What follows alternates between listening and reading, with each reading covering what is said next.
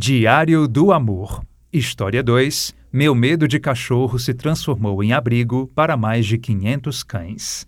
Mulher encontra animal na rua e faz da lembrança dele um motivo de transformação. Aquele foi o dia de sorte de Pepe, o de Geise também. Ele soube de imediato. Ela saberia anos depois. Começou como começam os dias Pepe virou a rua atordoado, maltrapilho, esfomeado.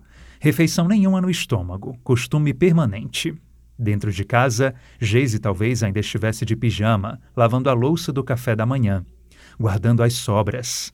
Mas ela precisou sair e, quando o vento as soltou a porta, era Pepe quem estava lá. Tem um cachorrinho aqui, gritou para a mãe. Pepe não arredou o pé, mesmo Geise tendo entrado sem indício de saída. E ela só voltou porque a mãe insistiu. Trouxe água e comida, e apenas isso. Não trocou carinho, não acenou para o cãozinho. Nunca se deu bem com animais. Aos 41 anos, parecia criança de novo. Aquele medo que não passa. As próximas horas correram bem. Geise fez o que estava previsto na rotina e até um imprevisto. Trocou alguma discussão com a mãe, a convivência entre elas sempre foi difícil. Ouviu música, assistiu à TV. Escolheu uma bela peça do guarda-roupa para sair. Não faltavam bolsas, vestidos, sapatos, fartura. Novo dia, a porta se abre outra vez naquela altura da merenda. Barriguinha miúda, orelhas baixas, olhos de cigano oblíqua. Pepe presente. Novamente água e comida. Novamente a obrigação que se criava. E foi assim que, no levantar do outro sol, Geise colocou o vira-lata para dentro. Agora não haveria mais relento, nem vento, nem calor. Mas tinha uma coisa: Pepe estava tomado por carrapatos. O sujo da rua não deu trégua. Agarrou nele e não saiu. Ainda tentou contornar a situação ao longo do mês, reforçando a comida, os nutrientes. Nada. Chamou o veterinário. A suspeita era de calazar. Receio confirmado. Há dez anos a doença era o fim. E o fim do Pepe veio. Foi sacrificado. Com a situação, o desespero de Geise gritou: ela já não era mais a mesma. O temor de cachorro tinha ido embora. Sobrou a solidão do amor. Ficou em pânico, em desatino. Aquela pessoa que ocupava tanto espaço no mundo, onde foi que se meteu? Tanto que ganhou de presente da irmã, no mesmo dia do sacrifício, uma cadelinha poodle. Não conseguia nem olhar para Lala, porém. Luto que esfacelava. Agora, dentro dessa história, são quatro anos depois. Geise já trabalha, cuida de empresa própria, tem marido e deveres maiores.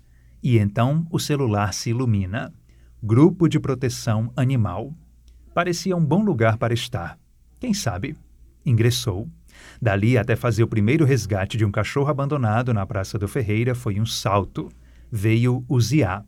Vieram também os Antônios, Franciscos, Bilus, todos com calazar, tratados em clínica para tentar viver. E quanto mais Geise percorria a cidade, mais eles se avolumavam. Parecia um percurso natural. Haveria de reunir todos no lugar só. Não cabiam mais em nada. Lugar que seria só de cuidado e carinho. Codinome Abrigo Nosso Lar. São 500 que hoje vivem nele, em Calcaia, com casa de apoio no bairro Ellery. Sem apoio de organizações e voluntários, é quase sempre carência. Já sofreu incêndio, já mudou de sede. A felicidade quem traz é Geise, mesmo em lágrimas. A aflição de não conseguir prover tudo. Enche as vasilhas de comida. Nenhum dia de fome, ela garante. Nenhum. Caso você a encontre, ela estará com a roupa meio rota, suada, os cabelos desgrenhados. Vive em função dos animais. Cuida também da mãe, com Alzheimer e mal de Parkinson. É velhinha, 82 anos. Velhinha. Elas finalmente conversam, se perdoam, se entendem reinício. E não há mais aquele tantão de bolsas, sapatos e joias. Vestidos caros também não, a mobília que dizia da pompa. Geise é o silêncio da madrugada, simples, vazia de antigos estímulos. Quer planejar o futuro. Nessas horas, quando as crias dormem, encara o espelho e suspira. Vou conseguir. É Pepe quem vem à mente. Vou conseguir. Esta é a história de amor de Geise Rocha Benevides e dos cães cuidados por ela. Envie a sua também para diego.barbosa.svm.com.br. Qualquer que seja a história, e o amor.